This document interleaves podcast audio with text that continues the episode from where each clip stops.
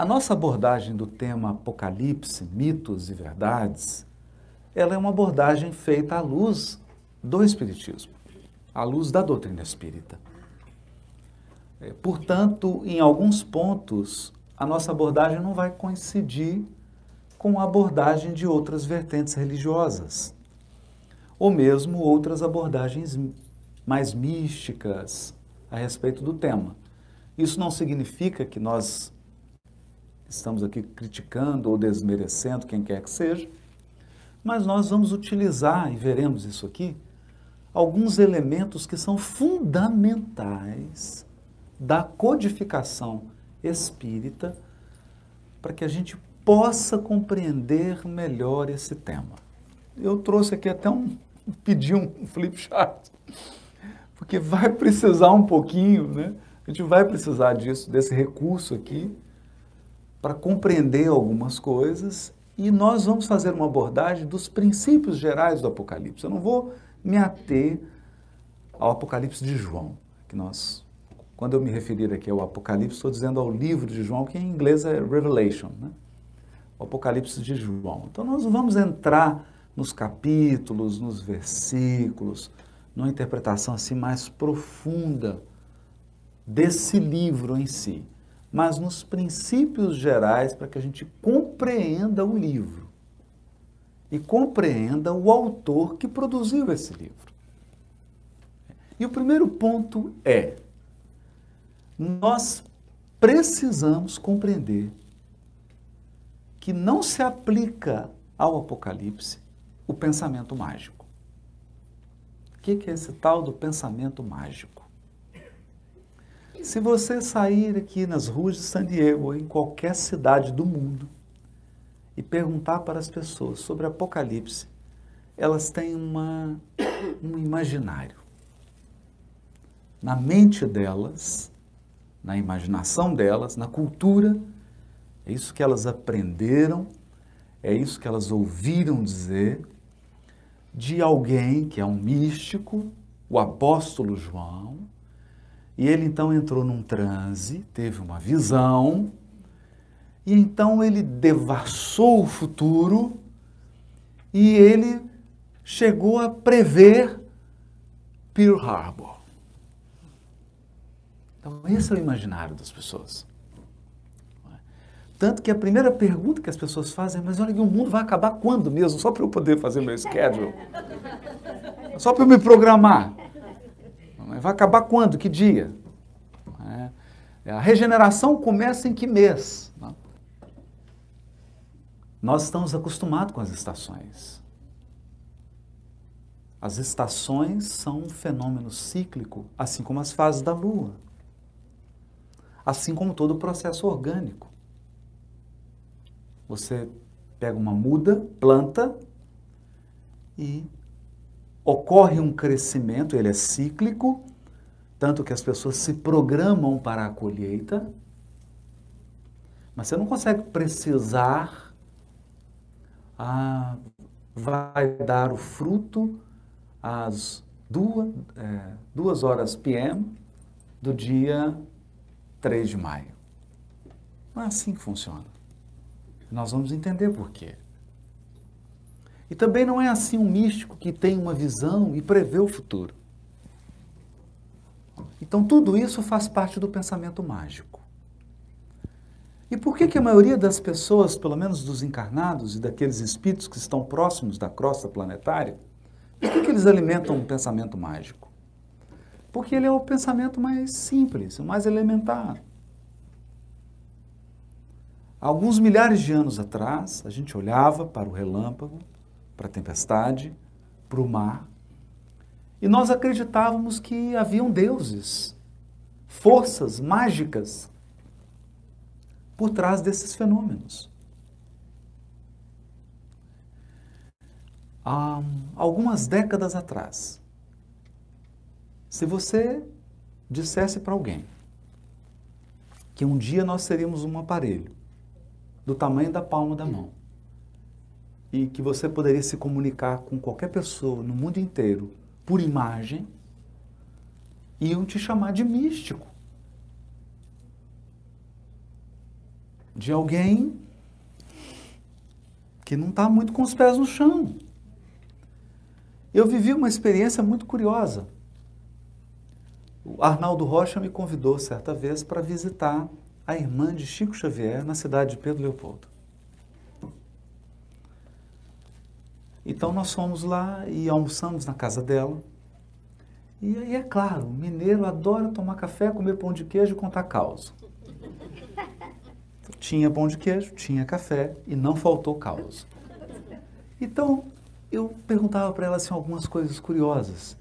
E ela disse assim: Ah, tinha umas coisas curiosas sobre o meu irmão. Né? Ele chegou um dia aqui em casa e falou assim: Olha, vou dizer uma coisa para vocês, mas vocês não fiquem assustadas. Vai chegar um tempo em que nós vamos ter dentro de casa um aparelho assim quadrado e a gente vai poder ver as pessoas. Aí ela, Deus me livre, Chico. O que, que, é isso? Era televisão. Ele, assim, aí ele disse para a gente que ia chegar um dia que o Espiritismo ia chegar nas casas pelo telhado. Olha isso. Pelas antenas da internet. Né? Ia chegar pelo telhado. É, se eu não me engano, foi Isaac Asimov que disse que uma tecnologia, quando chega e ela ainda não foi absorvida, ela parece mágica. Parece mágico. O eletromagnetismo, a internet e o que está vindo por aí. Inteligência artificial, carros automáticos. Para nós, algumas coisas que estão sendo projetadas parecem mágica. Mas não é. Se você entende as leis, se você compreende as leis que estão por trás do fenômeno, você consegue prever. Consegue prever. Então você sabe que o fenômeno é cíclico, que ele se repete e você consegue prever. Então hoje nós alcançamos um grau de previsibilidade, por exemplo, do clima, surpreendente. Você consegue prever que, mais ou menos, tal dia, determinada hora, a temperatura vai estar mais ou menos na casa de tal grau, e que vai nevar, não vai nevar, terá uma tempestade. Por quê? Porque nós compreendemos o fenômeno climático. Então eu optei hoje nessa abordagem por tratar de questões gerais das leis que regem o fenômeno. Para que a gente compreenda que esse livro, escrito pelo apóstolo João, inspirado em outros profetas, outros médiums que o antecederam, médiums também hebreus e de outras civilizações, eles não fizeram uma incursão no futuro dessa maneira mágica e mística. Eles simplesmente compreenderam, e no caso do apóstolo João, no seu Apocalipse, no seu livro, ele revela algumas dessas leis. Revela. Portanto, se eu não compreendo essas leis, a minha abordagem do livro de João é uma abordagem subjetiva. Uma abordagem subjetiva. Então, tem, por exemplo, pessoas abrindo o Apocalipse de João para saber se nós teremos reeleição do Trump ou se agora será outro. Então, as pessoas têm uma imaginação muito poderosa. Elas veem coisas onde não tem. Por que o Apocalipse não prevê acontecimento? Então, essa é a primeira lei. O Apocalipse de João não prevê acontecimento. Eleição do presidente. A, a guerra, não. Não prevê acontecimento. E por que não prever acontecimento? Porque toda a vida de seres inteligentes, diz Emmanuel, no capítulo A Fuga do livro Vinha de Luz, toda a vida humana está estruturada em preciosos cálculos de probabilidade. Probabilidade. É assim que funciona. Então, qual a probabilidade de, com três anos de idade, você sair dirigindo um carro, você dirigindo sofrer um acidente? Qual é a probabilidade? É próxima de zero. Não é? Mas qual a probabilidade de, aos 18 anos de idade, você sair dirigindo um veículo e sofrer um acidente? Ela já é uma probabilidade maior. Não é? Então, quando nós falamos de probabilidade, nós estamos dizendo que há métricas, há padrões. As seguradoras fazem isso aqui. Não é? Por isso, se você tem 55, 60, o seu seguro é diferente se você tem 18. Né? Se você tem 18, é paraquedista, piloto de carro de corrida, seu seguro é um pouco mais caro, ao menos no Brasil, não sei aqui. É bem mais caro. Eu me lembro de uma cena engraçada. Eu recebi uma ligação no telefone e era aquelas propagandas de seguro. E a nossa falou, ah, eu queria fazer um seguro, oferecer seguro de vida, seguro. Eu falei, mas é, não, mas é muito bom o seguro de vida, tal, tal, tal. Eu falei, mas você não quer saber minha profissão? Qual que é a sua profissão? Juiz criminal. Ah, não temos seguro. Muito obrigado, senhor. não tenho seguro, porque a probabilidade é muito alta. Então, a nossa programação reencarnatória, a nossa vida, é estruturada em cálculos de probabilidade.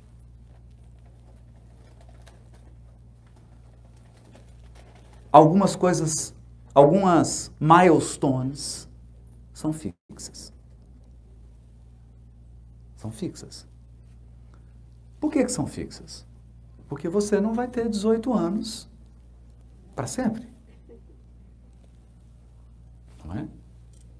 E por mais que você seja uma pessoa saudável, espiritualizada, você vai desencarnar. Não é uma praga, eu estou só prevendo. É? Então, há fenômenos, fenômenos. E o interessante da probabilidade é que ela trabalha com grupos, não com indivíduos. Essa é uma característica do Apocalipse de João. Ele não tá, por isso que ele não prevê um fato específico de um indivíduo. Ele prevê um comportamento do grupo, de comunidades.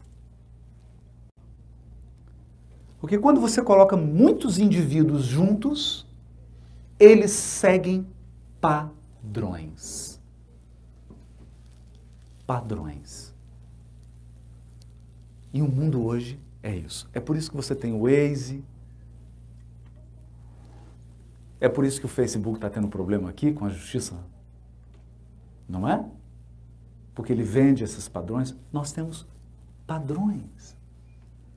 Padrões. Você pode pensar que não, mas nós somos 99% previsíveis.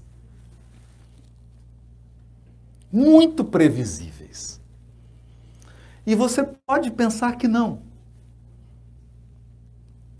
Mas as, os seus últimos dois mil anos, as suas últimas 20 reencarnações, são bem previsíveis muito previsíveis. Basicamente, nós estamos brigando com as mesmas pessoas.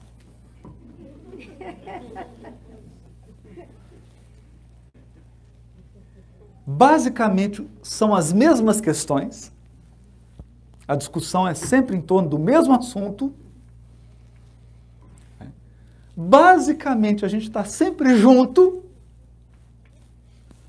é um grupo que está sempre se encontrando ou sempre se trombando. E quando você examina aquele conjunto e aquele movimento, você consegue descobrir padrões. O Apocalipse são esses padrões. Ele, ele entrega padrões. Padrões que são colocados dentro de uma estrutura que é a estrutura do tempo. E é sobre isso que a gente vai falar agora. A estrutura do tempo. O tempo não é uma sucessão louca de minutos. Não é.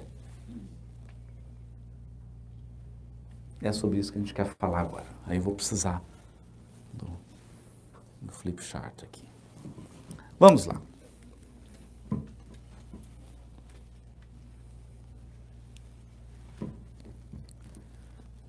Tem uma coisa tão curiosa sobre o tempo. Vou fazer agora uma revelação. Ninguém sabe isso. Dia, noite. Eu sei, ninguém vai enxergar. Isso. Dia, tá fraquinho, né? Dia e noite. Esse aqui tá, vou usar o preto então.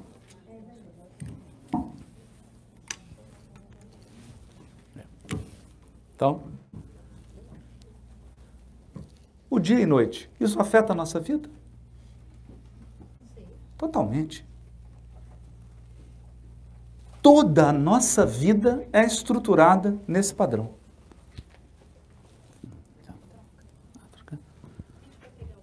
Ah, tá bom. Toda a nossa vida é estruturada no padrão do dia e noite. Então, nós conseguimos determinar padrões de comportamento num grupo. Por exemplo, todos os habitantes de San Diego. Nós conseguimos determinar padrões de comportamento por causa do dia e da noite. Utilização da energia elétrica, utilização da água, trânsito. Não? Chegada em casa, saída de casa. Determinadas ruas. Por causa disso, do dia e da noite. E o mais curioso disso, eu vou usar, eu vou usar aqui a metodologia de Kardec eu estou partindo do concreto para o abstrato. O que gera o dia e a noite? Sabemos. O fato da Terra girar em torno de si mesma. Ela gira. Faz um movimento de rotação em torno do próprio eixo. Isso gera o dia e a noite. Eu estou dizendo isso porque, senão, Daqui a pouco, alguém vai ficar com a impressão assim: ah, o Haroldo está falando que os astros influenciam na nossa vida. Influencia. Os astros influenciam na sua vida. Por exemplo, a Terra girando em torno do próprio eixo. Influencia ou não influencia? Porque toda vez que é noite eu sinto um sono,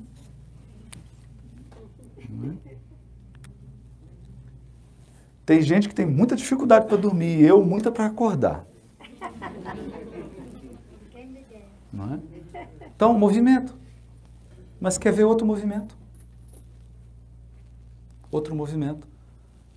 Eu vou trabalhar, sempre não vou ficar detalhando muito. Trabalhar outra divisão aqui.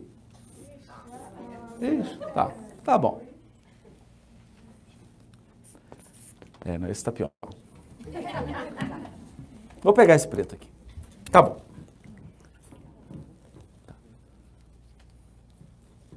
Que daqui a pouquinho não vou precisar mais disso. É só para a gente. Então eu pego aqui. Opa, está bom. Ó, primavera, verão, outono, inverno. Aqui eu tenho um padrão. Não quero dividir muito porque o clima está um pouco complicado. Mas isso aqui é bem fixo. Outono e inverno, a gente sente. Primavera e verão, a gente sente. Isso determina, por exemplo, toda a nossa agricultura. Toda a produção de alimentos e de orgânicos depende disso aqui. Sim? Então você tem a época do plantio e tem a época da colheita. Ou seja, não basta você fazer a coisa certa, tem que fazer a coisa certa na hora certa. Essa é uma outra regra. A coisa certa na hora certa. Porque se eu fizer a coisa certa na hora errada, por exemplo, plantar na neve. Você pode estar muito bem intencionado, as sementes são ótimas, sua técnica é excepcional, não vai dar certo. Acontece que esse padrão, como o dia e a noite, dependem de um outro movimento do planeta Terra. Agora, a rotação que a Terra faz em torno do Sol. Até aqui eu estou trabalhando elementary school. Não?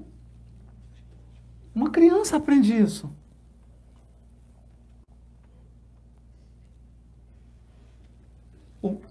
Mas eu vou te perguntar uma coisa. Alguém já ouviu uma notícia ou já leu uma notícia de que a Terra perdeu a hora? Se atrasou. Pisou no freio. Acelerou ou foi mais lento? Ah, não, esse ano mudou tudo porque o tráfego no sistema solar está muito intenso, então a Terra pegou um rush. Não. Isso aqui é preciso é mais preciso que um relógio suíço. É preciso. Há bilhões de anos, isso aqui é preciso. É uma precisão. E é um padrão. É uma moldura. É uma moldura toda a sua encarnação, eu poderia dizer assim. Querem ver? Como é que os espíritos programam a reencarnação? Programa assim: Haroldo, você terá X primaveras. Não? Você terá 80 primaveras, 70, 60. Ou pode ter uma programação espiritual. Você vai reencarnar, terá três primaveras. E vai voltar. Curioso? É exatamente isso que o Espírito Emmanuel diz nesse capítulo chamado A Fuga, no livro Vinho de Luz.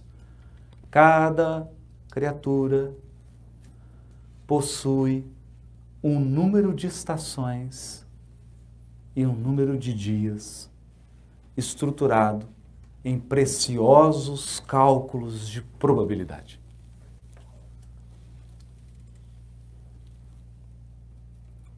Um número de estações. Não é interessante? E depende do movimento dos astros. Então, até aqui todo mundo me acompanhou? Porque isso aqui que eu estou dizendo é o mais importante que eu vou dizer durante tudo aqui. Porque no momento que eu passar para o aspecto espiritual e do Apocalipse, eu só vou aplicar isso aqui. Eu só vou aplicar. Isso aqui é o mais importante. Então vamos para um segundo ponto agora, importantíssimo também com relação a esses ciclos. Como é que mede isso? É um problemão. Bem-vindos ao problema do calendário. Como assim o problema do calendário? A Terra gira em torno do próprio eixo. Você consegue medir isso? Consegue. É simples. Espero o sol se pôr aqui em San Diego. Fica observando até o sol nascer. E você vai ver que é preciso. Preciso. Dependendo da estação aqui. Mas é preciso, está medindo. A questão é você medir as estações por número de dia, aí complica. Por quê? Porque eu estou usando um ciclo para medir outro. Entendeu? A Terra gira em torno de si mesma, mas ela gira em torno do Sol. Como é que eu vou medir quanto tempo ela gasta para dar uma volta em torno do Sol? Como é que eu meço isso? Ah, eu meço em dias. Então você está medindo pela rotação da Terra em torno do próprio eixo. Vai funcionar? Não. Por isso que dá uma fração. Então você vai, ah, o dia tem, ah, o dia tem 365, vírgula o ano, 365, o dia tem 24 horas, vírgula, que aí agora você está medindo em hora.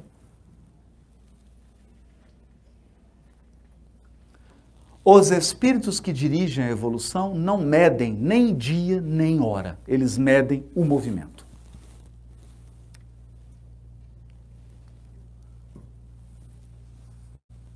Então você perguntar assim: que ano vai ser a regeneração planetária? Não tem sentido essa pergunta. Não tem sentido. É um problema de medida. Quer ver o problema de medida? Você chega no aeroporto, coloca a mala e ela fala assim: passou do peso. Ela está medindo em pounds, você em quilograma. Não vai dar certo. Vai dar certo? Não. Não vai dar certo. Então aqui você dirige e está lá, velocidade máxima permitida, 35 milhas por hora. Mas são quantos quilômetros? Porque eu estou pensando em quilômetro. Quem mora aqui está pensando em milha. Aí tem que converter. Mas é divertido, né? Quer ver a diversão da, da, da conversão? Grau Celsius e grau Fahrenheit. Ah, essa é divertida. Essa é ótima. Você parece que entendeu até esfriar. Não é? Porque aí você fala, ah, engraçado, era, parece que tinha uma proporção aqui, estava tantos graus Fahrenheit, era tantos Celsius, agora esfriou, parece que mudou que proporção. Você está usando uma unidade para medir outra. Não funciona. Não funciona.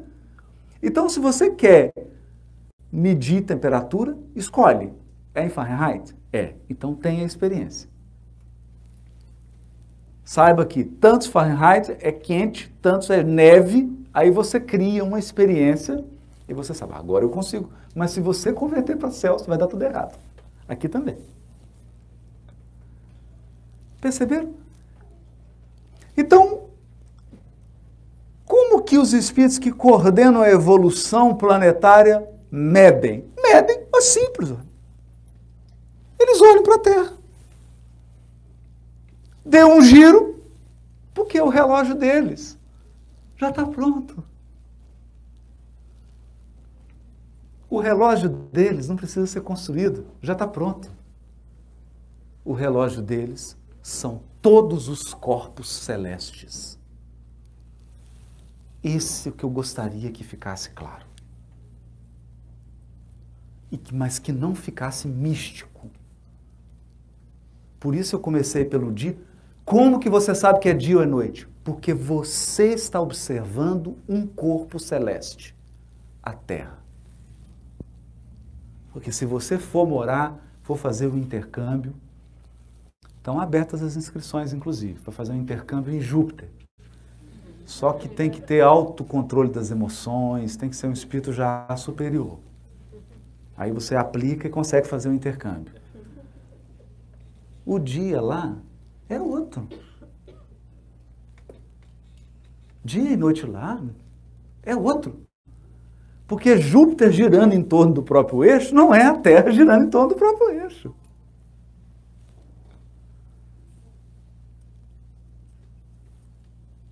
Então, se você perguntar para um, alguém que mora em Júpiter, quantas horas você trabalha por dia? Ele fala, qual hora? A sua ou a minha?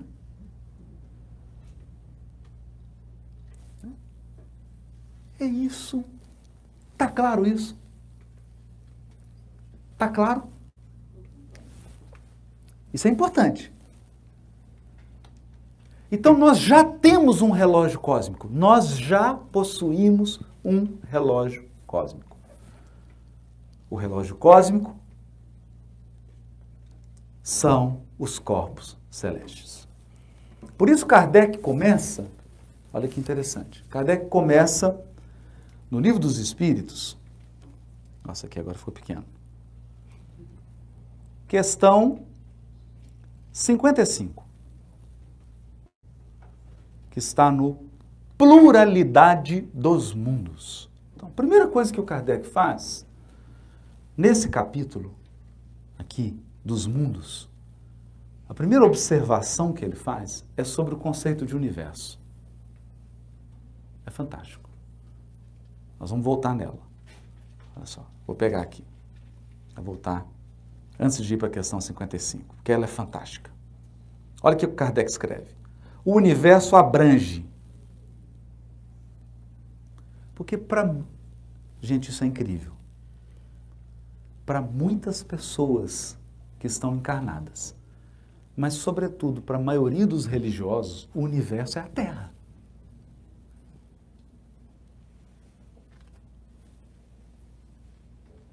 O universo é a Terra. A maioria das religiões do planeta são religiões terrenas. Terrenas. Ela só considera a Terra. Aí você pergunta para a pessoa: você sabe que existe a Via Láctea? Quem? Via Láctea, nossa galáxia. Eu já vou falar na escola. E você acha que Deus criou a Terra quem criou a Via Láctea? Ah, aí eu não faço ideia. Você sabia que na Via Láctea tem mais de 100 bilhões de sistemas planetários? 100 bilhões de sóis com seus mundos. Será que as suas crenças religiosas resistem a isso?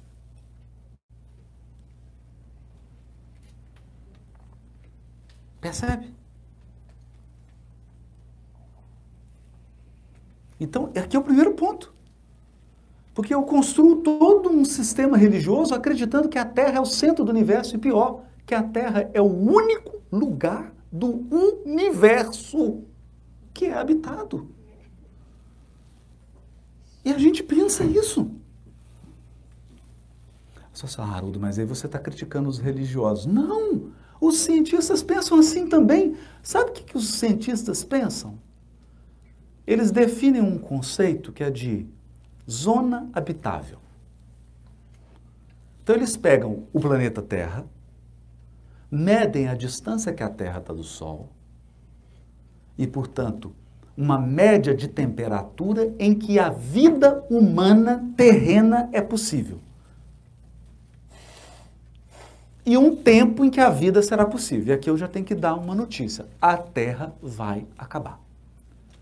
Vai mesmo. Não é Hollywood, não. Vai acabar. E o Sol também vai acabar. Mas fiquem tranquilos, porque nós, já, nós ainda temos uns 5 bilhões de anos. Dá para você cumprir todos os compromissos, dá para você se tornar um espírito puro e não precisar mais reencarnar. Mas o sistema solar vai acabar.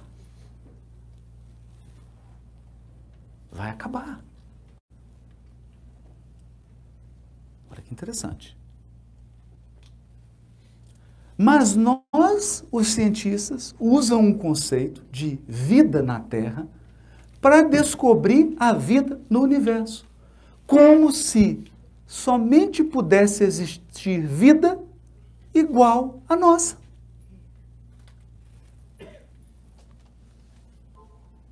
Não é curioso isso? Então Kardec começa aqui a formação dos mundos dizendo: o universo abrange a infinidade dos mundos que vemos e dos que não vemos. O universo abrange a infinidade dos mundos que vemos e que não vemos.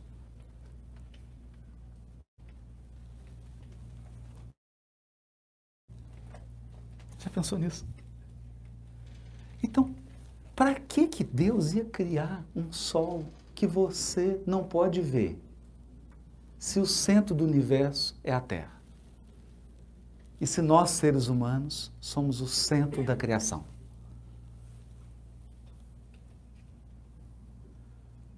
É verdade. Aí tem gente que responde assim: ah, Deus começou a criar umas estrelas para enfeitar o céu, para as pessoas poderem ver. Aí ele entusiasmou e criou mesmo tanto.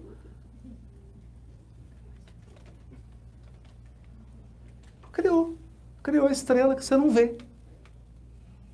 Faz sentido? Olha a definição do codificador. Ele falou assim: ó, nós vamos falar de universo aqui, mas entenda: o universo abrange os mundos que nós vemos e os que nós não vemos. E eles são infinitos. E mais: todos os seres animados e inanimados, todos os astros que se movem no espaço, assim como os fluidos que os enchem. Esse é o universo. Deus é criador desse universo aqui. Não é criador da Terra.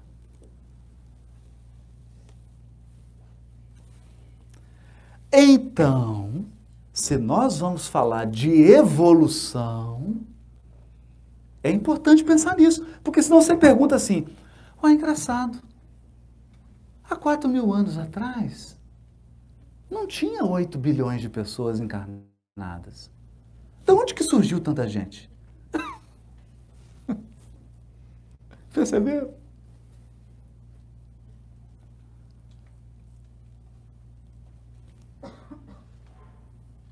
É o, é o pensamento assim, só existe a Terra.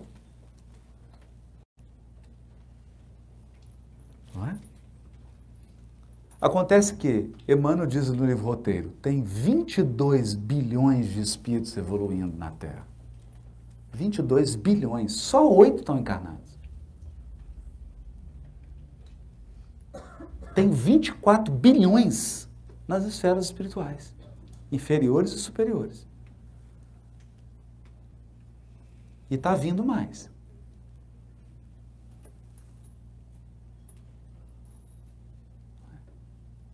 E isso nós estamos falando só da Terra.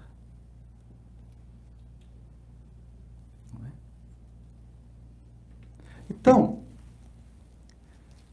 eu estou fazendo esse raciocínio aqui para a gente poder alargar o pensamento. Cada orbe possui um governador espiritual que é um Cristo. Cada sistema solar, vamos colocar uma média aí de 10 planetas para facilitar a conta? Só para facilitar a conta, vamos? Cada sistema solar, 10 planetas? Vamos? tem 100 bilhões de sistemas solares na Via Láctea. 100 vezes 10? Um trilhão. Um trilhão de Cristos.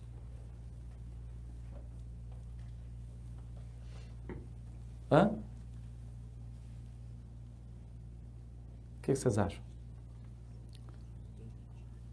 Então eles fazem assim, Congresso de Cristos no sistema solar. 10 bilhões de inscritos. Só espíritos da evolução de Jesus.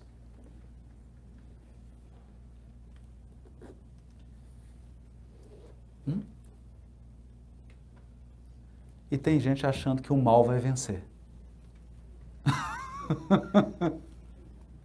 que até não tem mais jeito. Hum? E alguns perguntam assim, mas por que esse pessoal não encarna tudo aqui acaba logo com o mal? Porque aí seria acabar com o mal usando as armas dele. Não é assim que o bem vence o jogo. O bem não força ninguém a nada. O bem cativa, atrai, converte.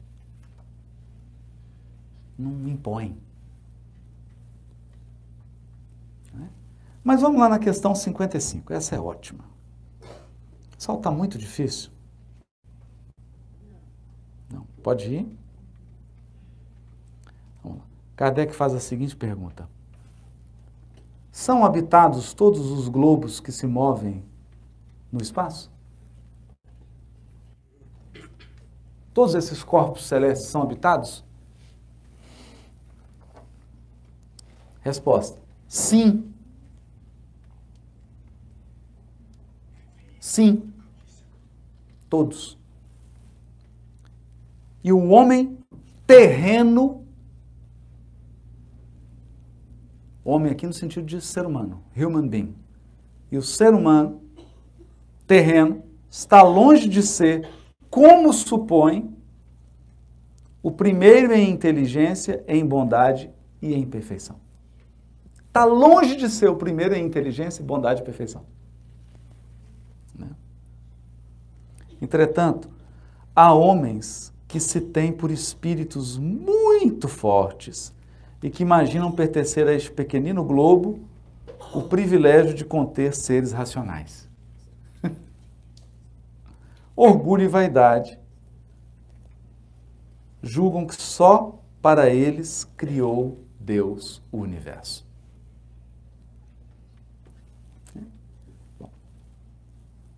Então era um pouco quando nós damos essa dimensão de universo, nós olhamos para os corpos que se movimentam e percebemos isso. A Terra gira em torno do eixo, gira, cria dia e noite. A Terra gira em torno do Sol, cria o fenômeno das estações. Acontece que o nosso sistema solar gira em torno de algo, e eu não sei o que.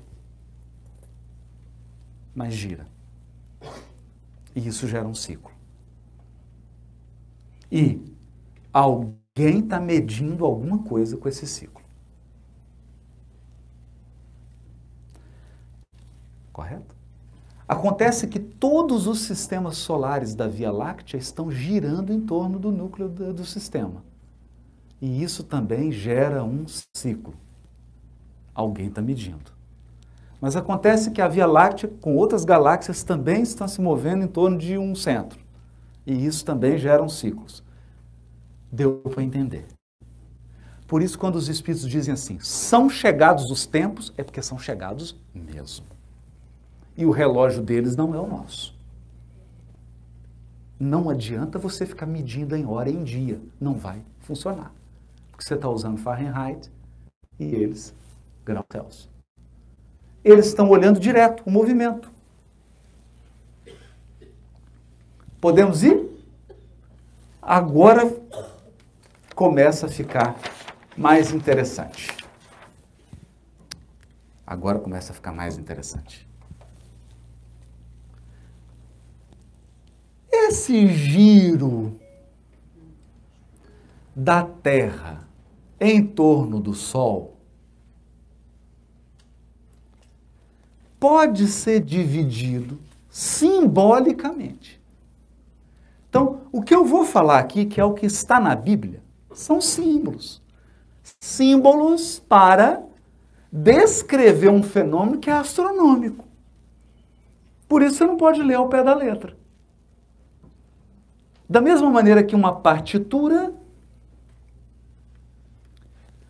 contém a música, mas precisa de um intérprete para transformar a escrita em música. Não é? Então, quando você tem um grande músico, ele consegue extrair o som das letras musicais, da partitura. A partitura não é a música. Então, o que eu vou trazer aqui, esses símbolos aqui, não são a música viva. A música viva são os corpos celestes se movimentando. Esses que são os ciclos. São símbolos. Então, se eu pego e é aproximado, é aproximado. Quem entende música aqui sabe, você escreve lá uma, uma escala. Escreve uma sequência para violoncelo. E aí você dá para um aluno que tem um ano de violoncelo e dá aquela mesma sequência para o ioiomá, o gigante do cello. Você acha que o aluno de um ano de cello vai tocar aquelas mesmas notas da partitura igual o ioiomá? Você acha? Eu tenho certeza que não. Mas não são as mesmas notas? É porque a partitura ela capta só um pedacinho da música. Ela registra o essencial. O músico recupera o que não está escrito. É por isso que você paga caro para um teatro para ouvir o maior intérprete de Schubert. Mas a partitura é a mesma, a partitura pode ser comprada na internet. Qualquer aluno pode baixar a partitura. Mas não é qualquer aluno que pode tocar como o maior intérprete de Schubert. Então eu vou trazer aqui alguns símbolos, mas eles não refletem toda a realidade. Eles são símbolos. Por exemplo, o movimento da Terra em torno do Sol, eu posso chegar aqui e dizer assim: 12 meses.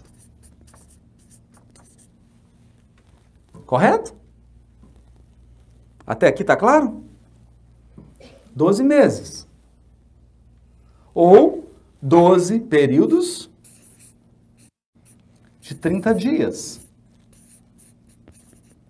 Aproximadamente. E esse é o ano calendário judaico. É esse o calendário que o apóstolo João escreveu. A mente dele funcionava nesse calendário, porque o João não estudou. O João, apóstolo, não estudou em Stanford física e astronomia, então ele não calculava 365, uma dízima periódica. O símbolo, a partitura dele é 12 períodos de 30 dias. Que é o ano solar. O ano solar. Ele sabe que as estações têm a ver com o Sol a Terra está fazendo. Eles também não sabiam que a Terra girava em torno do Sol. Gente, os apóstolos não sabiam que a Terra girava em torno do Sol, ok?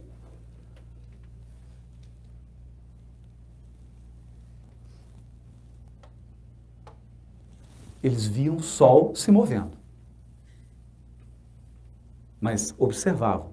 Então eles sabem que o Sol, determinada época do ano, está mais inclinado para cá, para lá e que isso interfere na temperatura, no calor e na duração do dia e da noite. Doze períodos de 30 dias. Podemos ir? Vai começar a ficar mais difícil. Podemos? Ok. Acontece que tem um outro problema aqui agora. Isso é o ano. Mas dentro do ano acontecem coisas que você não pode olhar para o Sol, você tem que olhar para a Lua. Todos os calendários são lunisolares. Todos, inclusive o nosso.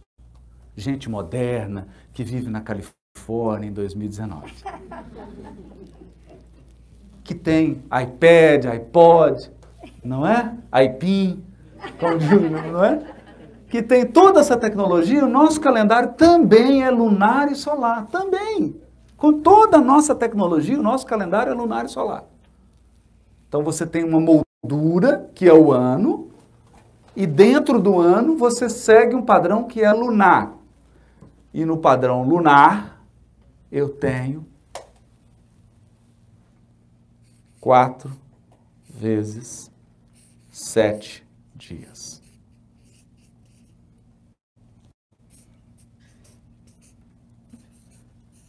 Vinte e oito.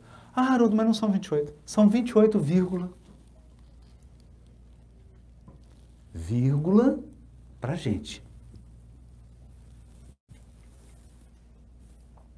E eles eram inteligentes. Para determinar as festas, eles tinham os sacerdotes que ficavam olhando a lua nova. Quando apare... surgia a lua nova, né? Que sumia, aí ela minguando, minguando, deu lua nova. Tinha que tocar o chofar. Começava a lua crescente, tocava. Então eles mediam pela lua e ali eles determinavam a festa, no calendário lunar. Agora olha que interessante. Claro que todas que estão aqui vão pensar: olha, mas esse é o ciclo menstrual.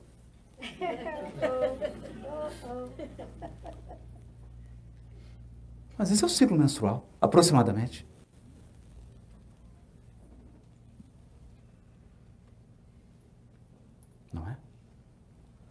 É. É o ciclo menstrual.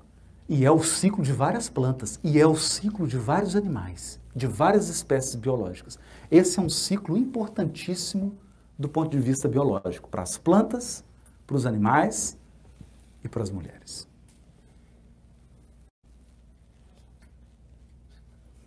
Aqui, ó, ciclo lunar. Não é? Aí você vai falar assim, nossa, que interessante. Então, é joguinho de boneca russa. Esse aqui é uma boneca maior, 12 períodos de 30, não é? Que é o ano. E aí dentro do ano eu coloco os meses. Não é? Os ciclos lunares. Então você viu que já deu uma diferençazinha aqui, não é? Por isso que você cria o chamado ano bissexto para harmonizar essa diferença que vai dar ao longo do tempo. Sempre tem uma diferença. Mesmo a gente, 2019, na Califórnia, perto do Vale do Silício, tem uma diferençazinha e tem que ter ano bissexto para você compensar as diferenças que vão se acumulando. Por quê? Porque você está medindo um ciclo usando o outro. O ciclo lunar é a Terra girando em torno dela mesma. E, e a Terra girando em torno de si mesma com o movimento da Lua, gera as fases da Lua. A Terra girando com a Lua em torno do Sol é outro patamar. Então aqui é outra bonequinha. É bonequinha menor para pôr dentro dessa, para pôr dentro dessa aqui. Entenderam? Eu não sei desenhar boneca russa. Senão eu faria aqui. Mas deu para te entender? Deu? Então vou usar um outro ciclo aqui. Que vem do lunar. É simples. Porque o ciclo lunar, eu sei que são quatro vezes esse ciclo. Sete dias. Sete dias. Sete dias. Que em hebraico é Shavua. Shavua. Shavua, que é o mesmo radical de Shevet, que é sete, que é o mesmo radical de Shabat. Aliás, nós estamos em Shabat. Daqui a pouco acaba que o Shabat começa 18 horas da sexta-feira.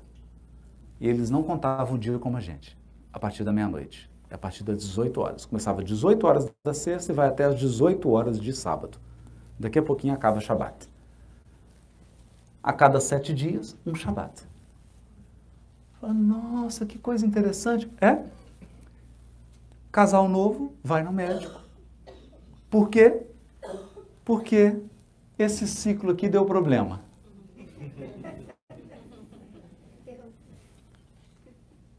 Deu problema no ciclo lunar da namorada, noiva ou esposa.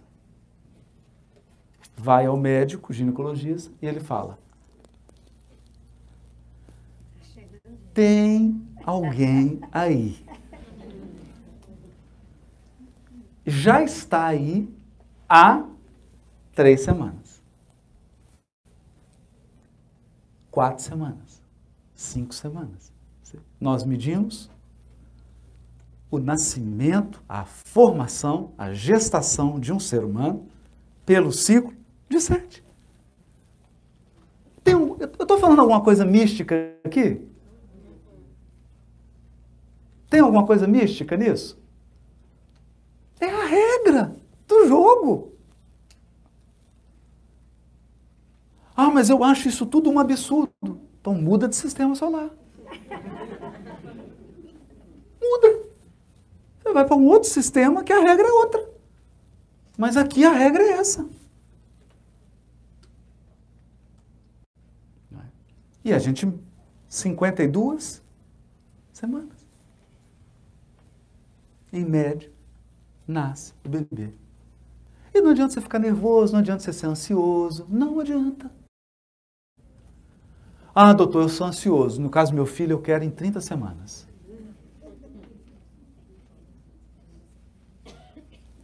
Está aqui. O ciclo da semana. E agora, então, gravamos isso? Gravamos, né? Agora tem umas coisas interessantes aqui. Isso aqui é importante. Sete dias. Porque nós também estruturamos nossa vida nesse ciclo. Alguém tem dúvida disso? Não é assim? A humanidade inteira. Você trabalha aí, isso aqui tem um dia do descanso. Você se programa, a vida gira aqui, ó. Aí, a cada período desse aqui, que dá mais ou menos 28 ou 30 dias, né? não importa, 12 ciclos desse, 30 dias, o mês. Olha, números importantes, 12, 30, 7.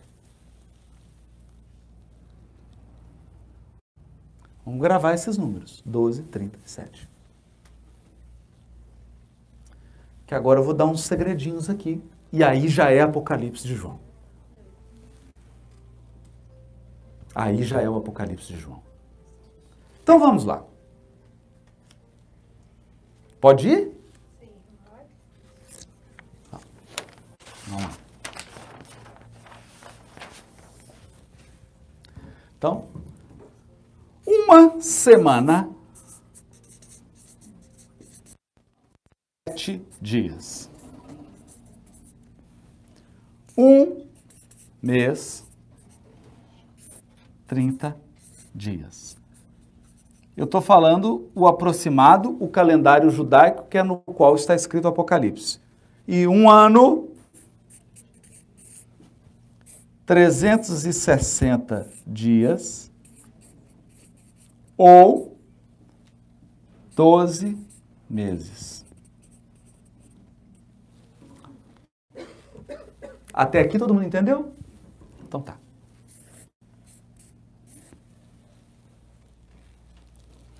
Então agora eu vou falar umas coisas legais aqui.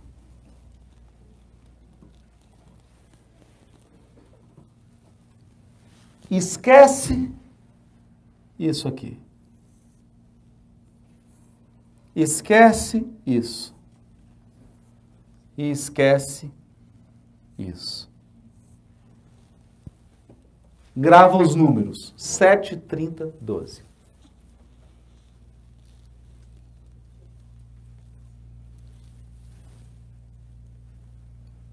Podemos ir?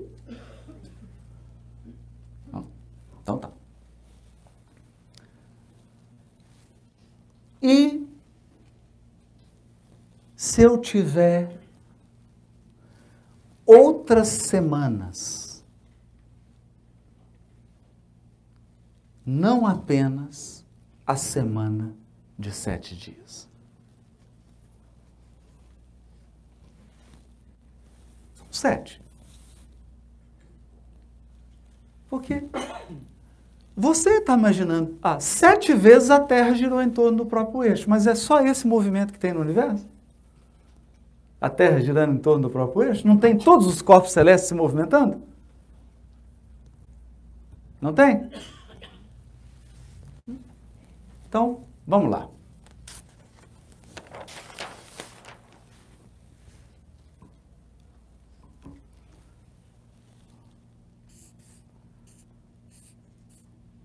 Sete vezes mil anos. Mil.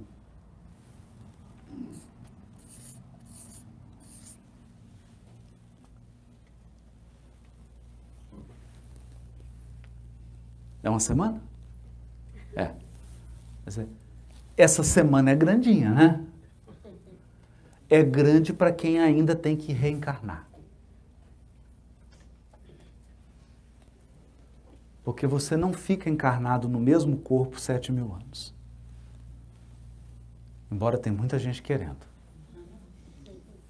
Não é? Então, vamos fazer um raciocínio interessante aqui? Vamos.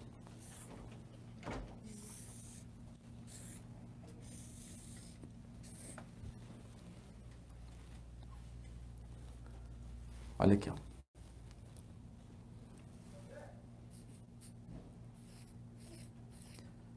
Quatro mil antes de Cristo.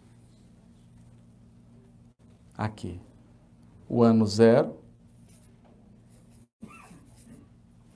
E aqui, três mil depois de Cristo.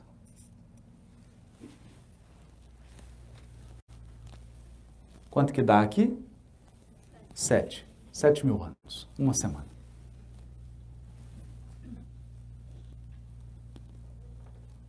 Uma semana. Não tem mágica nenhuma. Eu só substituí. É sete. Em vez de ser dias de 24 horas, são dias de mil anos. Deu? Sete mil. Então você. Dá para fazer isso. Olha, eu não vou fazer esse cálculo aqui agora, porque eu não quero gastar meu tempo com isso. Quando você abre lá o Velho Testamento Gênesis, fala assim: E Adão viveu tantos anos e gerou seu filho, não sei quem. E viveu Adão tantos anos. E o seu filho, se você fizer essa continha, você vai ver que Adão viveu 4 mil anos antes de Cristo. Nas continhas da Bíblia. Aí agora está todo mundo falando, ah, então teve o Adão mesmo? Gente, esse é o símbolo. O Adão e Eva não é o nome de uma pessoa, é o nome de um tempo, de uma era. Então foi quatro, dois mil anos, depois mil anos.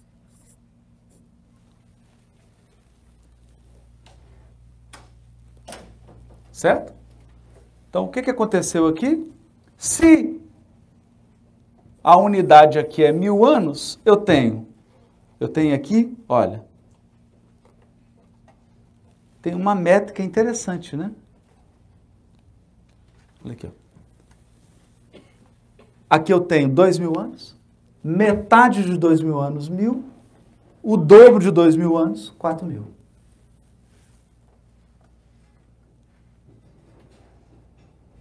Não é interessante? É um jeito de dividir. Pois bem, o livro Gênesis começa com Adão e Eva. E o Apocalipse de João termina aqui.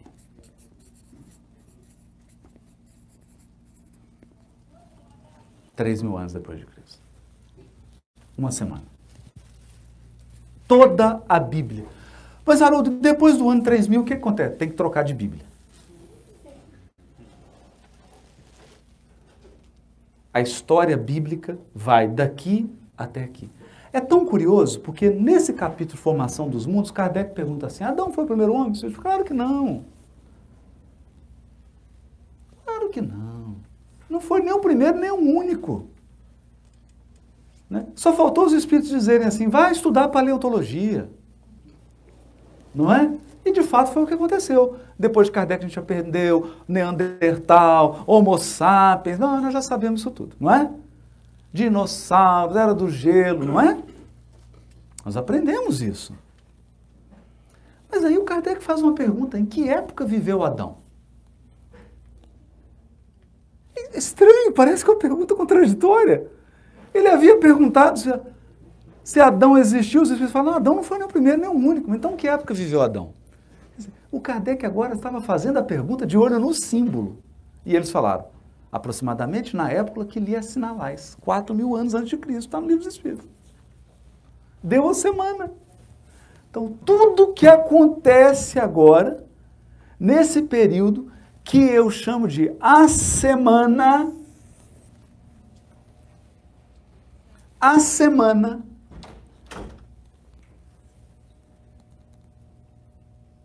das revelações, ou a semana dos arianos.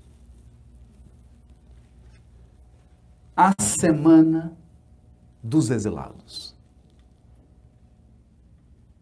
A semana que define, ela tem sete mil anos. É simples, uma semana, sete. Não é interessante? Então, essa é uma moldura. Nós temos várias dessas, hein? Temos várias dessas. E vamos ter outras também. Mas aqui define. Por isso, quando estava chegando perto daqui, ó, 1857, 1860, os espíritos disseram: são chegados os tempos. Claro. São chegados os tempos, eles estão medindo a semana. Você está na quinta-feira, está chegando domingo.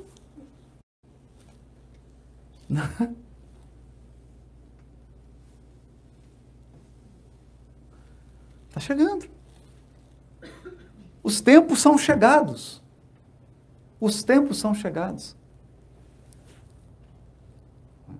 Você fala, puxa vida, meu pessoal. Esse pessoal o espírito superior é apressado, né?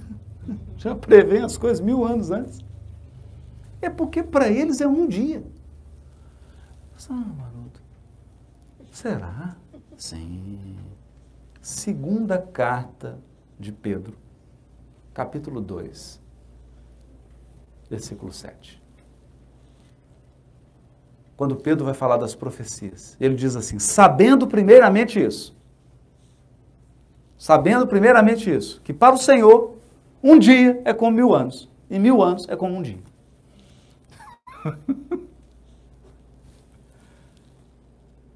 Fala na carta de Pedro. Escreveu uma carta. Pessoal, olha, tá dando errado as contas aí? Então, ó, para Deus, um dia é como mil anos, e mil anos como um dia. Então você fala assim: Oh meu Deus, me ajuda. Ele fala: Me dê um dia. é? Me dê um dia, filho. Um dia eu resolvo esse problema. Não é? Um dia. Está aqui o quadro. É por isso que nós estamos falando que. Ah, nós estamos vivendo transição planetária. Sim, nós estamos vivendo transição planetária. Está aqui. Nós estamos aqui.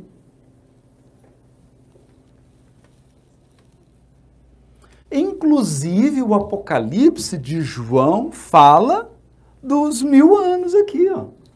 Fala especificamente mil anos.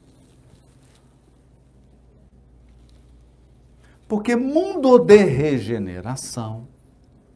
Tem gente que acha que mundo de regeneração é o paraíso. Não. Paraíso é mundo ditoso. Mundo de regeneração define Kardec é um estado de convalescença dos espíritos. Então imagina assim, você teve cólica renal, que é o que nós estamos tendo agora. foi para o hospital, fez a cirurgia, saiu do hospital. Isso é regeneração. Como é que você sai do hospital?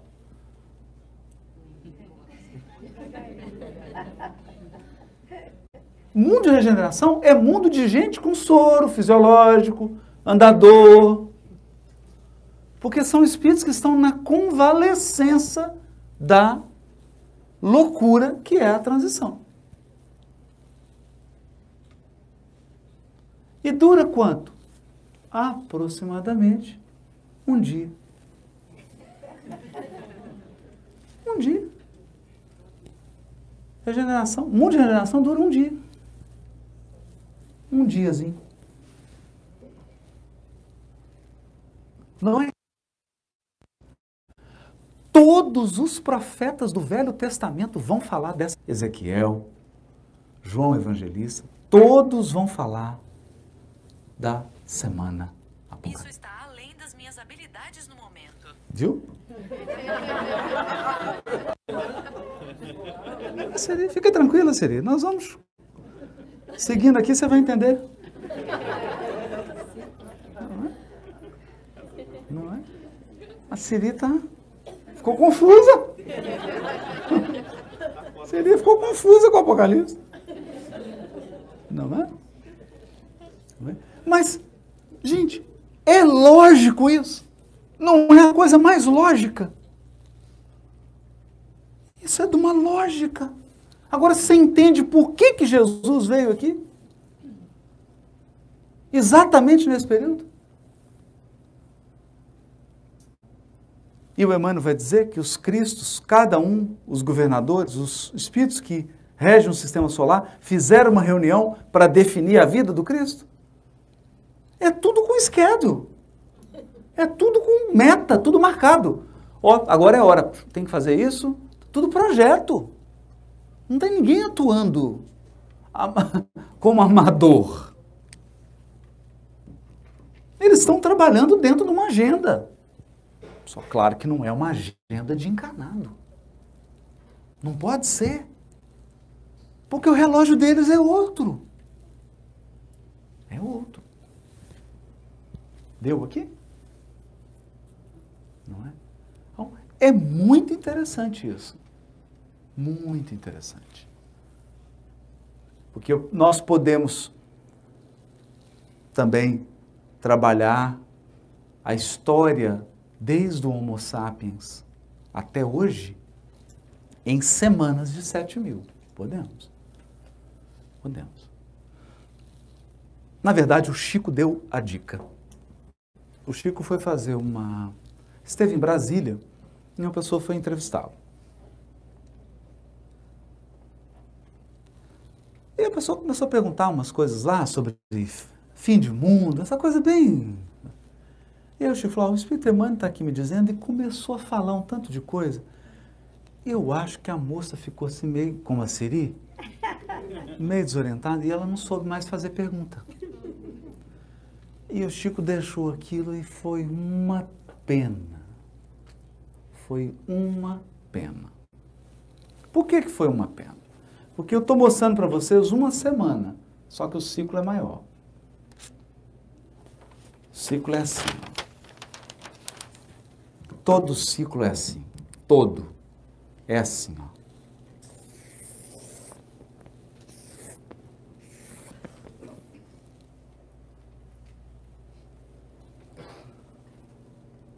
Um, dois, três, quatro.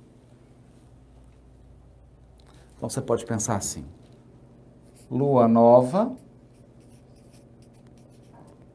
lua cheia. Não é?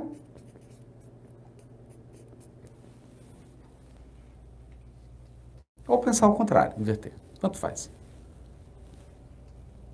Não são 28 dias? Não são? 28? Então são 7. 7. 7. 7. Não são? Então, se eu penso em 7 mil, são 7 mil, mais 7, mais 7, mais 7. Completou o ciclo. Então a repórterzinha foi perguntar um negócio para o Chico sobre uma obra mediúnica que dizia que ia entrar no sistema solar um planeta. Olha isso. Olha isso. Por isso que eu falo que é o pensamento mágico. Foi a primeira coisa que eu falei aqui. Cuidado com o pensamento mágico. Então, era o planeta mochileiro. Então ia entrar um planeta com a mochila para pegar espírito para levar embora. O planeta ia chegar, entrar no sistema solar, ia chegar perto da Terra e falar assim: todo mundo que tem que ir embora, vem. O problema, o problema, é que se você falar isso para o Einstein, ele tem uma crise de riso.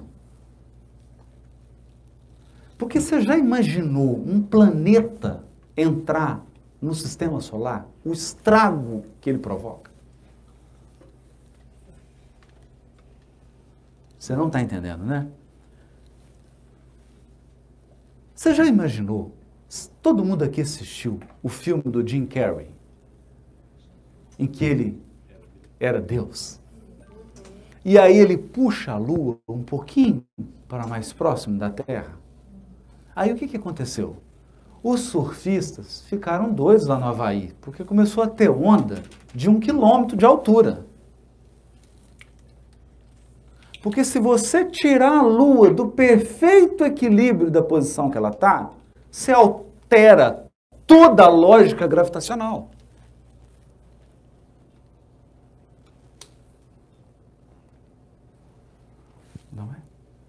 Então, um planeta entrar no sistema solar é um elefante entrar numa loja de cristais. É você soltar uma manada de antílope numa loja da Apple, no Apple Store. Por quê? Porque ele altera toda a gravidade. O sistema solar ruim. E para que isso? Para que isso? Para quê? O sistema solar não gira em torno de um centro? Com outros sistemas solares? Ele não gira? Então não vai ter uma hora que os sistemas vão estar todos pertinhos? Não é? Que eles não giram? Não vai ter uma hora que vai estar todo mundo perto aqui e uma hora que vai estar todo mundo longe? Na hora que estiver perto, você faz o exílio.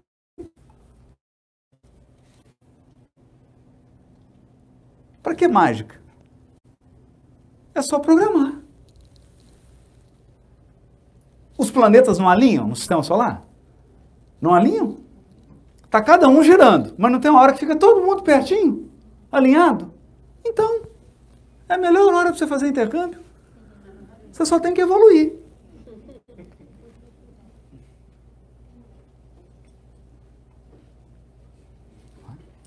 Então ela veio com essa pergunta para o Chico. É o Chico. O Emmanuel, com aquela delicadeza, né? O Emmanuel falou, assim, como é que eu vou falar isso agora, né? Eu falei, olha, o Espírito de Emmanuel está pedindo aqui que é, é importante a gente considerar os avanços da ciência, assim, as conquistas da ciência, assim, vai estudar geografia. Mas ele está dizendo que houve uma civilização primitiva que durou 28 mil anos. E foi seguida por uma outra civilização primitiva que durou 28 mil anos.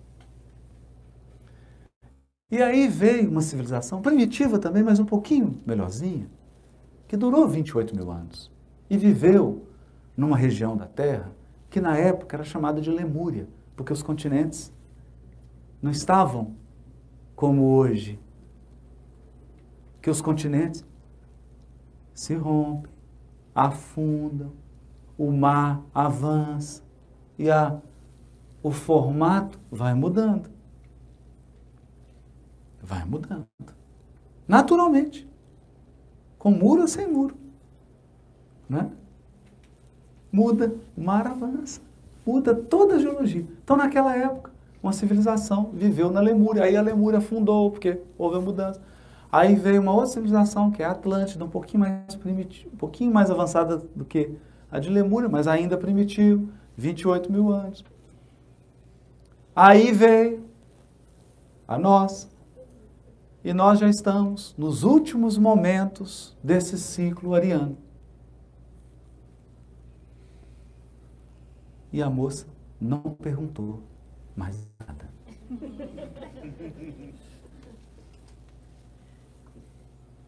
E é com essa cara que a gente fica. Imagine um QA com o Chico sobre esse assunto. Ele teria respondido mais três horas eu, e daria para escrever um livro de mil páginas. A moça não perguntou. E ele falou de um outro ciclo. Ele falou assim: Emmanuel está nos dizendo que há ciclos da evolução biológica na Terra de 520 mil anos. Em que nós temos 260 mil anos de atividade e 260 mil anos de repouso. Nos 260 mil anos de atividade, nós tivemos, ele começa a dividir em 28 mil. Ele deu um panorama gigante. Mas é isso. Aqui é um ciclo. É um mês. Um mês. Então você pergunta assim, Haroldo, os capelinos estão na Terra há quanto tempo? Um mês. Um mês. 28 mil anos. O exílio aconteceu aproximadamente 28 mil. 27, né? Porque tem milzinho aqui pela frente para completar 28. Um mês.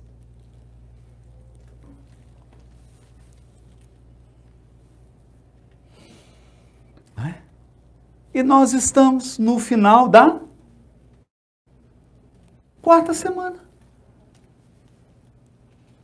Agora, raciocina comigo. Se é 28 mil anos para cada civilização, acabando esse aqui agora, nós vamos ter que ter uma outra civilização. Outra civilização se chama a nova era, a nova geração. Tem alguma coisa mística nisso? Não é lógico. O último capítulo do livro A Gênese de Kardec. A nova geração. A nova geração. Por quê? Porque essa civilização dos capelinos está acabando. O tempo está acabando. Qual é a característica dos exilados? Qual que é a característica de espírito que é exilado de um planeta? Rebeldia, teimosia, agressividade,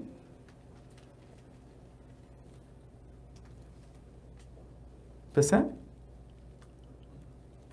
Só que essa civilização está acabando. Ela já viveu seu apogeu, ela está agora no declínio, é lua minguante. Ela está minguando. Então, essa era de espíritos. Essa era de espíritos rebeldes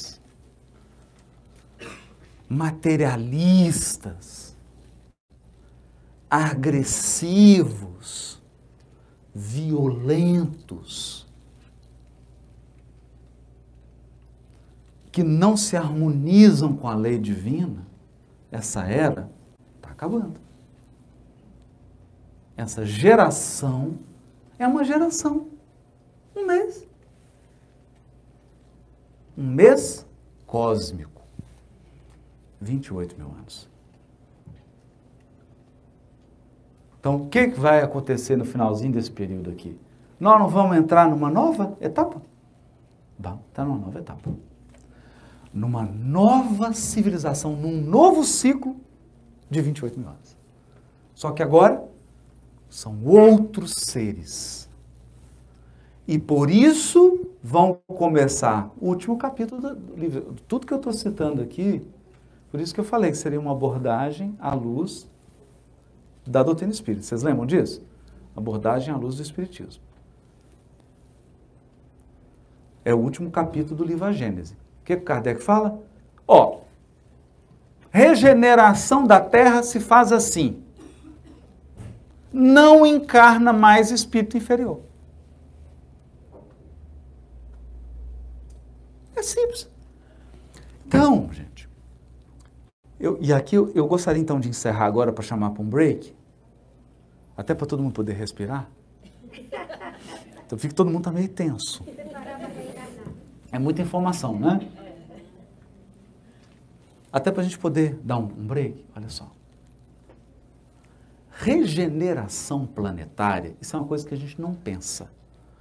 Os espíritos superiores trabalham com um conceito que é um conceito demográfico.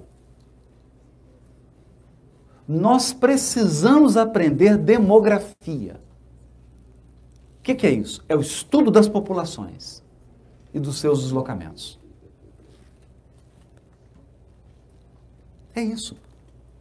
Regeneração planetária não é vir uma pessoa e falar, agora eu vou mudar o mundo. Vou assumir a presidência dos Estados Unidos e agora vou mudar o mundo. Não. O processo de transformação da Terra é um processo demográfico. Vai começar a nascer um tanto de espírito que não vai querer comprar o que a gente compra. Não compra. Então você oferece para a pessoa, não, eu não uso isso. E aí? Aí o mal tem que fechar as lojas. Porque não tem público. Percebe? Então eles vão alterar todos os hábitos. Por quê? Porque eles não se alimentam como a gente. Eles não se vestem como a gente. Eles não se relacionam como a gente eles são espíritos superiores a nós. E eles vêm em grupo porque eles são da Terra, só que estão em esferas superiores. Eles encarnam e alteram o panorama demográfico do planeta. Eu vou dar um exemplozinho. Sabe hoje qual que é a grande questão hoje das marcas de luxo? Sobrevivência. Sobrevivência. Por quê? Porque a geração milênio não quer comprar produto de luxo. Ela quer viver uma experiência.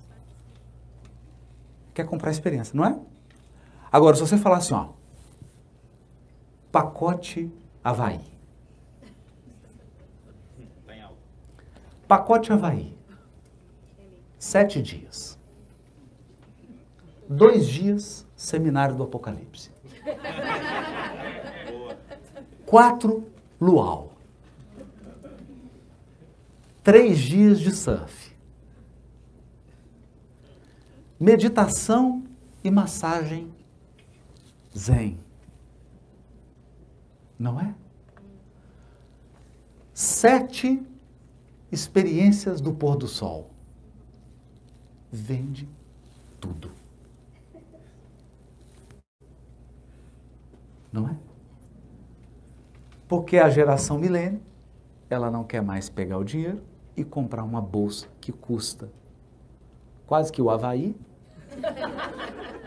inteiro, mas ela quer viver a experiência. Então, alteram os hábitos. É assim que vai acontecer a transformação da Terra. E o pessoal que não se adapta?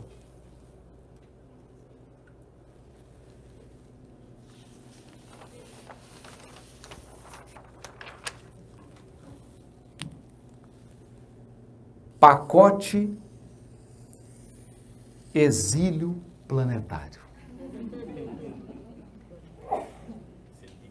Esse é um pacote para quem gosta de aventura. é um verdadeiro safari na África, com leões e feras. Você vai encarnar no mundo primitivo, em que uma humanidade está sendo formada. Então só tem Homo, de ne homo Neandertal. Quase Homo sapiens. É um pacote bacana. O que, que você pode fazer lá? O que você quiser. Não tem regra ainda. Pode fazer tudo.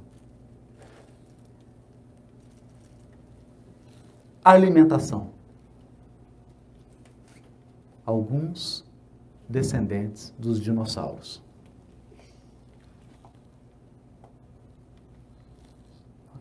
Você nasce aqui, duração do pacote, um mês. 28 mil anos.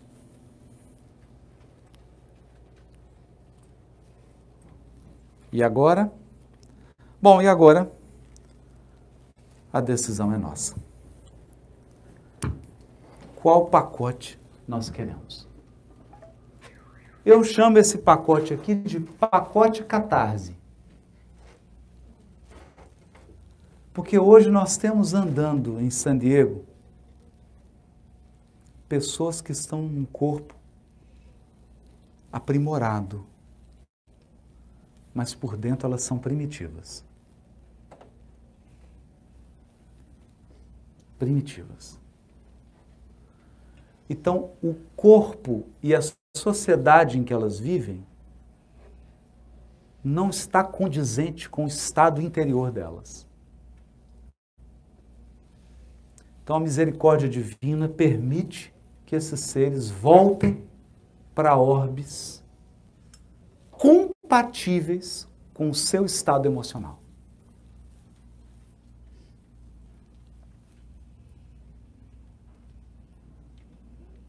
Aparentemente, na aparência, parece que ele regrediu. Mas ele não regrediu. Ele vai, na verdade, viver com seres que estão começando a evolução, mas que emocionalmente estão como eles. É assim. Vamos para um break, depois a gente volta. Tem uma questão nesse capítulo do Livro dos Espíritos que fala sobre os mundos e que os Espíritos têm uma resposta linda para Kardec, que é assim: Deus renova os mundos como renova os seres vivos.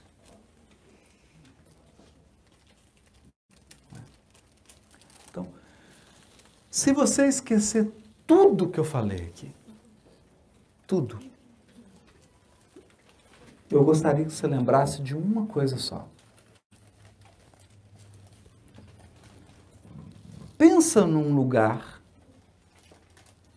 em que nós temos quatro pessoas trabalhando e 20 chefes. Imagina. 20 dando ordens e quatro executando. Que, que vocês acham? Bom, não vai ficar muito bom. Por quê? Porque cada um vai dar uma ordem, vai escolher, vai querer uma coisa, e aí você não vai ter unidade. Correto? No universo, nós não temos esse problema. Porque só tem um.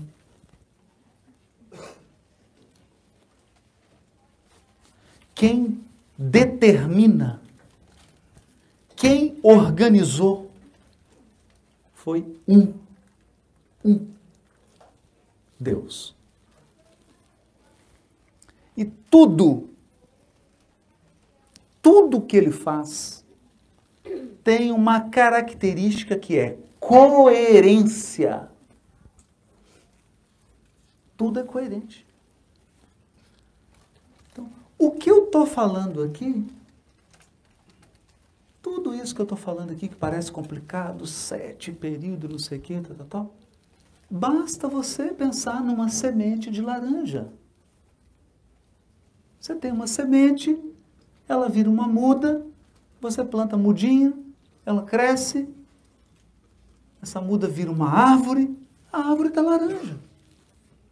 Depois essa árvore envelhece, a produção começa a cair, a árvore morre, deixa uma semente e vem outra, não é isso? Então, as leis que regem uma semente de laranja são as mesmas leis que regem a formação, o crescimento e o fim de um planeta, porque um planeta é uma semente.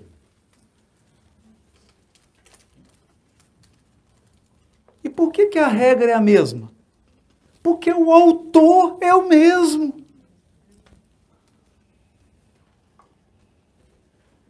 Então, tudo, tudo, está tudo coerente. Então, nós temos um padrão de unidade. Unidade. Esse é o aspecto mais desafiador da religiosidade.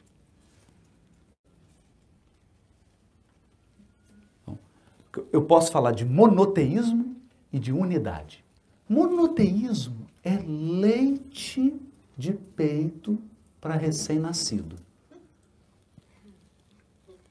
Qual que é o alimento que você dá para recém-nascido? Leite materno. Então você pega espíritos e criancinha, está começando a aprender espiritualidade e ensina para eles assim: só tem um Deus. Mas como diz Paulo, nós precisamos agora de alimentos mais substanciosos. E às vezes nós mesmos espíritas, eu mesmo me pego, às vezes é tão engraçado isso. Eu me falei, meu Deus do céu, estou com leite de materno. Estou pensando igual criança. Ah, tem um só Deus. Porque a concepção que é a mais profunda de Deus não é que tem só um, isso nós sabemos, tem só um. É que Deus é um. Unidade. Então, se eu estudar uma semente, eu estudei o universo. Se eu estudar um DNA, eu entendi a evolução. O que está no micro está no macro.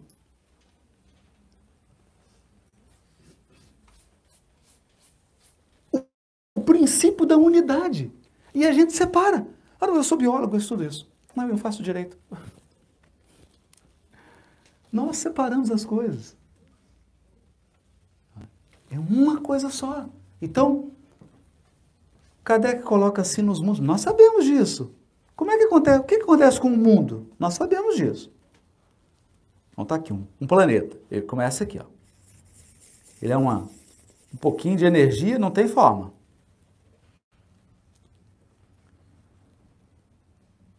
E aí ele vem, atinge o seu auge. Aí ele é um mundo habitado. Mundo habitado. San Diego, né? Bonitinho. Havaí, Brasil, México, mundo habitado. E aí vai, vai chegar um momento, o que, é que vai acontecer com esse planeta? Acaba.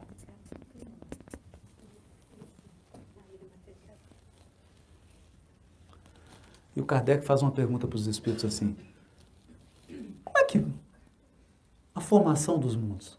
Como é que os Espíritos falam, que nós podemos dizer para você? Olha a resposta dada. O que nós podemos dizer para vocês é que os mundos se formam da condensação da matéria que se encontra espalhada no universo. Isso é física quântica.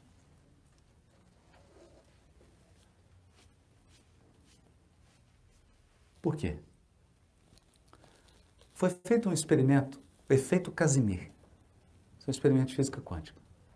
O efeito Casimiro é o seguinte: Você vai aqui no porto, San Diego, tem dois navios. Água entre eles, claro. Se você aproximar demais os navios, o que, que acontece? A pressão interna, que é a água que está entre os navios, é menor do que a pressão da água que está externa a eles. Eles fazem assim. Se chocam. Diferença de pressão. Então você tem que manter uma distância para que a pressão da água que está entre eles seja suficiente para mantê-los distantes. Correto? Porque a água é um fluido, exerce uma pressão.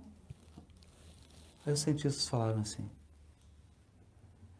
se eu colocar duas plaquinhas no vácuo, o vácuo é nada, não é? É nada. Se eu colocar separado, as plaquinhas vão juntar? Não. Qual é a pressão do nada? Nada, né? Qual é a diferença entre o nada que está dentro e o nada que está fora? Nenhuma. Claro que eu estou usando aqui a metáfora de uma plaquinha, mas não é uma plaquinha, né, gente? Pegaram um, alguns átomos, o cristalóide, né? Colocaram as plaquinhas. Quando chegou perto, as plaquinhas juntaram.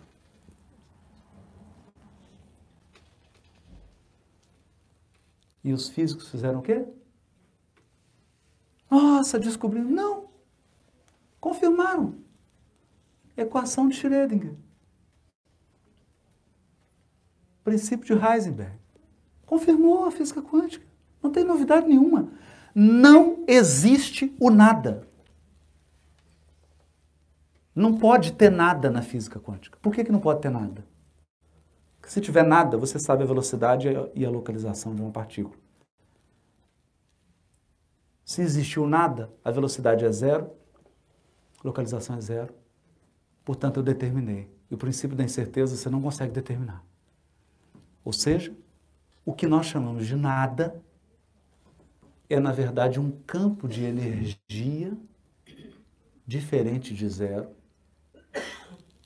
que gera as partículas.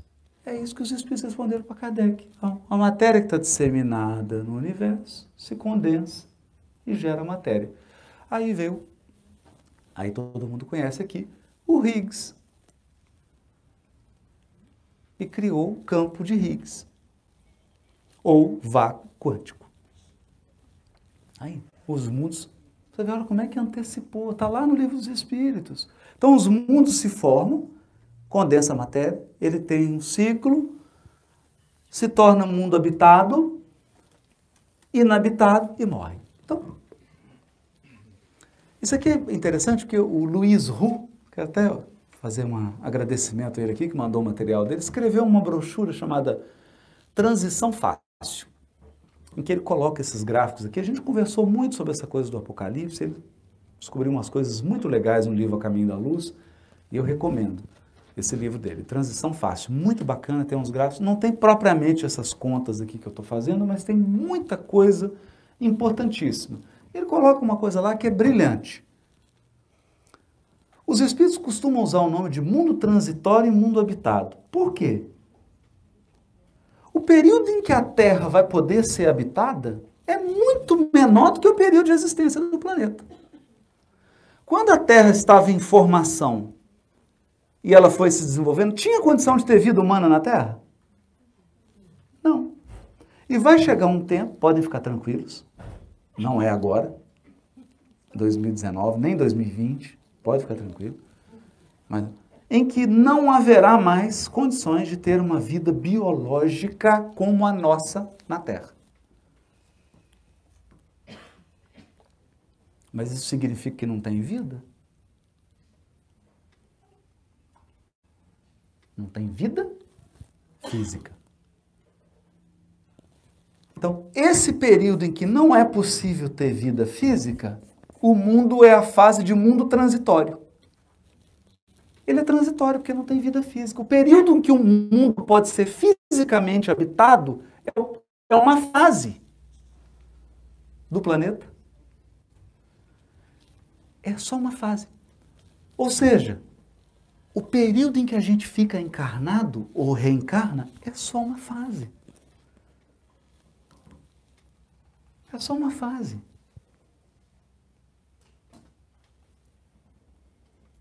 Vai passar. Não é? Vai passar. Nós não vamos necessitar mais estar em corpos físicos encarnados. Não precisa. Isso é uma fase.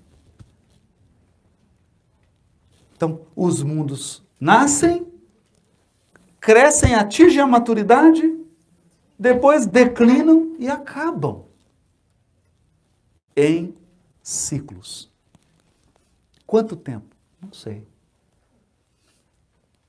Não sei. Por que, que eu não sei? Porque você tem que me falar onde está esse orbe,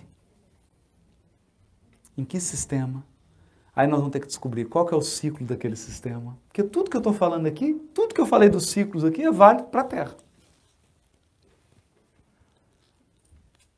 São os nossos ciclos. É a nossa cosmogonia.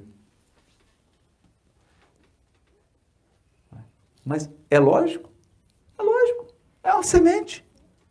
Deus renova os mundos como renova os seres vivos. Os seres vivos também. Uma espécie animal não tem um ciclo de vida? Não tem? Quem tem um pet aí, sabe, dependendo da raça, sabe qual que é o ciclo de vida dele, não sabe? Aliás, quando você recebe o pet, ele, você já sabe, ele, ele tem tantos anos e ele vai viver até. Essa espécie vive até tal idade.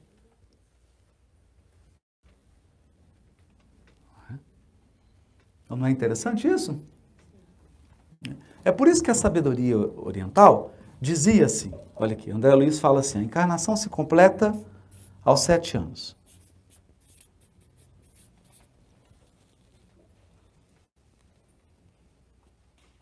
Não é?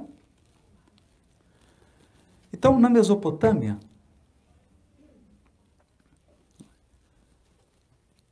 a gente pode, nos Zoroastro. A gente aprende que uma vida humana típica, padrão, ela tem 84 anos. Já estou terminando essa parte, tá, gente? Por que 84? Soma 12 vezes 7, quanto que dá? 84.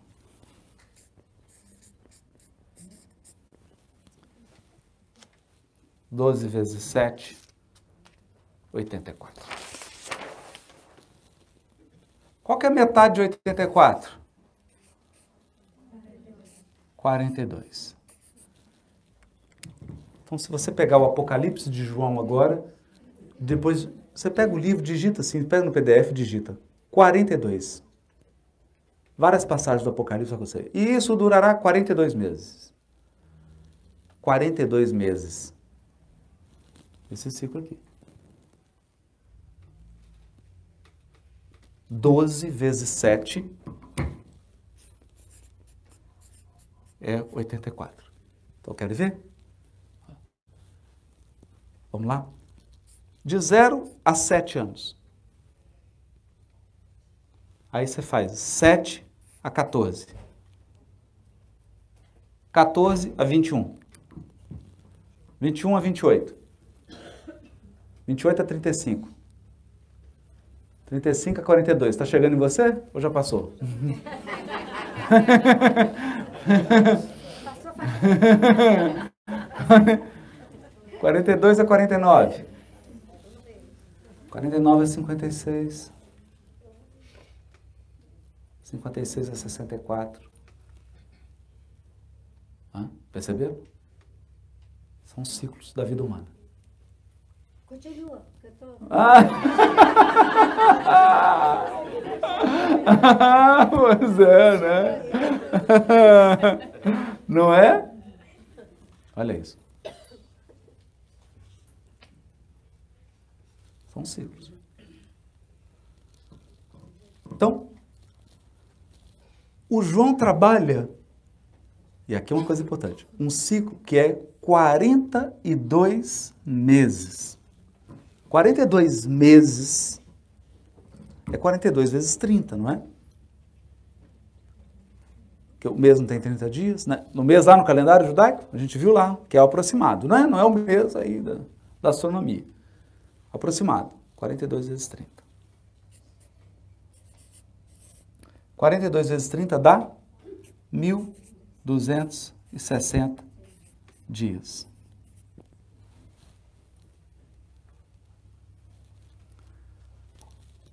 Se você pensar que o dia substitui por ano, eu tenho um ciclo de 1260 anos. Isso está no caminho da luz, é a duração do papado.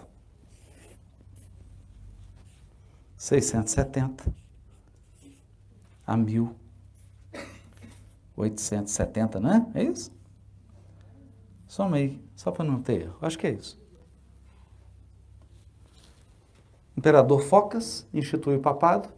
Napoleão Bonaparte se autocoroa em Notre Dame imperador e destitui o papado, perde o poder temporal que ele tinha. Durou 1260 anos.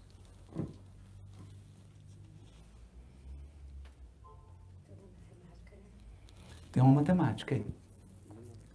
Então aqui eu tenho um período, essas 84, e Apocalipse, está no Apocalipse, 42 meses, que é metade de uma semana, porque essa semana aqui agora essa semana aqui não é mais aquela semana lá que a gente está estudando, mas é uma semana.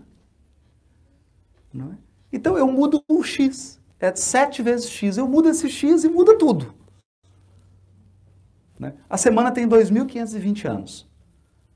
Então eu posso pegar aquela semana adâmica lá de 7 mil anos de Adão, e aí você vai brincando. 4 mil anos antes de Cristo, você vai brincando. 1260, 1260, 1260, 1260, 1260. Aí eu vou tendo acontecimentos que estão descritos na Bíblia.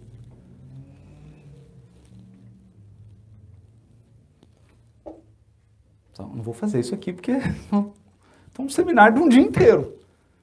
Mas dá para fazer. São ciclos. Então, o que, que a gente aprende aqui? Agora, o importante eu quero que a gente aprenda aqui. O que, que é o importante aqui? É que o, Deus dá o livre-arbítrio, mas o livre-arbítrio funciona assim. Você pode fazer por uma semana.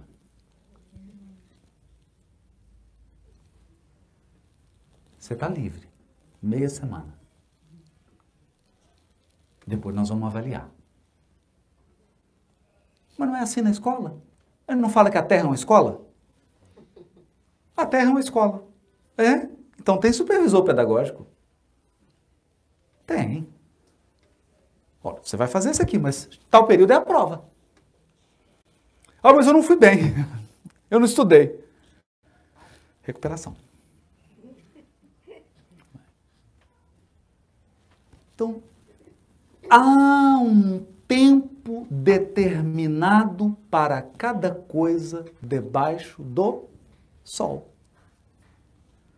Eclesiástico.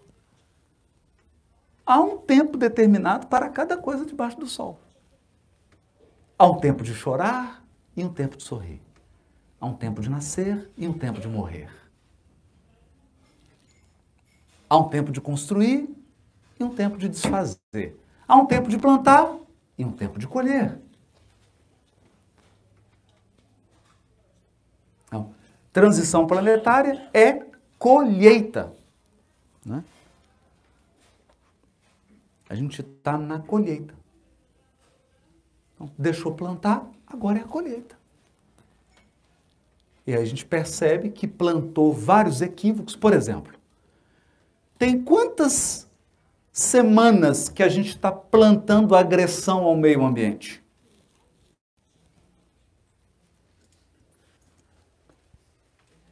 Não vão ter que colher. Tem quantas semanas que nós estamos plantando um sistema econômico desigual, que violenta, que oprime? Bom, nós estamos colhendo. Como é que acontece isso? Os problemas econômicos, migratórios, nós estamos vivendo no mundo. É colheita. Há quanto tempo os encarnados então estão intoxicando o seu psiquismo com comportamentos, emoções e pensamentos degradantes? Agora nós estamos colhendo. Por isso que a depressão está subindo, os índices de adoecimento estão né, na altura. Porque saturou. Então, é natural, é, é uma coisa lógica. O problema é o que fala o Arragô no livro A Gênese, porque quem descreve isso aqui é o Arragô. Lá no último capítulo Último capítulo do livro A Gênese. Ele tem uma mensagem depois do Galileu. O Aragô foi um astrônomo também. E ele fala desses ciclos, ele fala isso. Olha, está girando aí, um planeta girando atrás do outro, está girando não sei o quê, isso está girando não sei o quê, vai formando tempo. O problema é que vocês encarnados vivem pouco. Que aí vocês não conseguem contar o tempo. é uma geração, como é que uma pessoa que vive 84 anos vai contar um ciclo de 1260? a gente perde a referência. Né? Que a gente mede tudo pela nossa vida humana. E a gente acha que tudo tem que acontecer em 84 anos. Então, é o tempo do ser humano e o tempo de Deus. O tempo de Deus é outro. O tempo de Deus é esse aqui, ó. de um orbe. É o tempo de um orbe. Quanto tempo dura um orbe? É o tempo para você virar um espírito puro.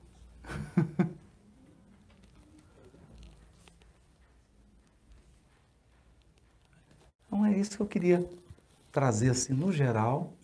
Porque aí o que, que o Apocalipse vai fazer? E é isso que eu queria trazer essa ideia do Luiz Hu, transição fácil, que é muito interessante. O Apocalipse vai trabalhar esses ciclos. E aqui eu tenho uma surpresa que realmente é extraordinária. Emmanuel, para cada ciclo do Apocalipse, ele dedicou dois capítulos do livro A Caminho da Luz. Dois capítulos. E ele foi descrevendo todos os ciclos da evolução planetária. Por isso que o livro se chama A Caminho da Luz. Está tudo descrito. Só que tem tempo. Quando chega, não é o indivíduo que marca o tempo, gente. Isso eu queria que. Entende? E nós, indivíduos, o nosso livre-arbítrio não alcança o tempo. O tempo é de Deus.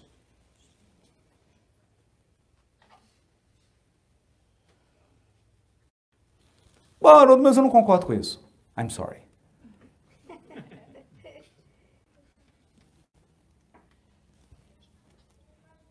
Então, nós evoluímos, nós fazemos a nossa escolha dentro desses padrões cíclicos e de tempo. Então você fala, ah, eu vou reencarnar, mas eu só reencarno se eu puder fazer minha gestação em quatro semanas. Não, não é assim. Não é assim. Quando a gente encarna, a nossa vida espiritual está sujeita a padrões cíclicos e regulares. E nós vamos seguindo. Tem alguma coisa fora de controle? Aqui? Só uma: nossas emoções. Mais nada. O universo vai muito bem, obrigado. A inteligência divina coordenando e controlando tudo. Bom, vamos para as perguntas então, né? Só para a gente aproveitar.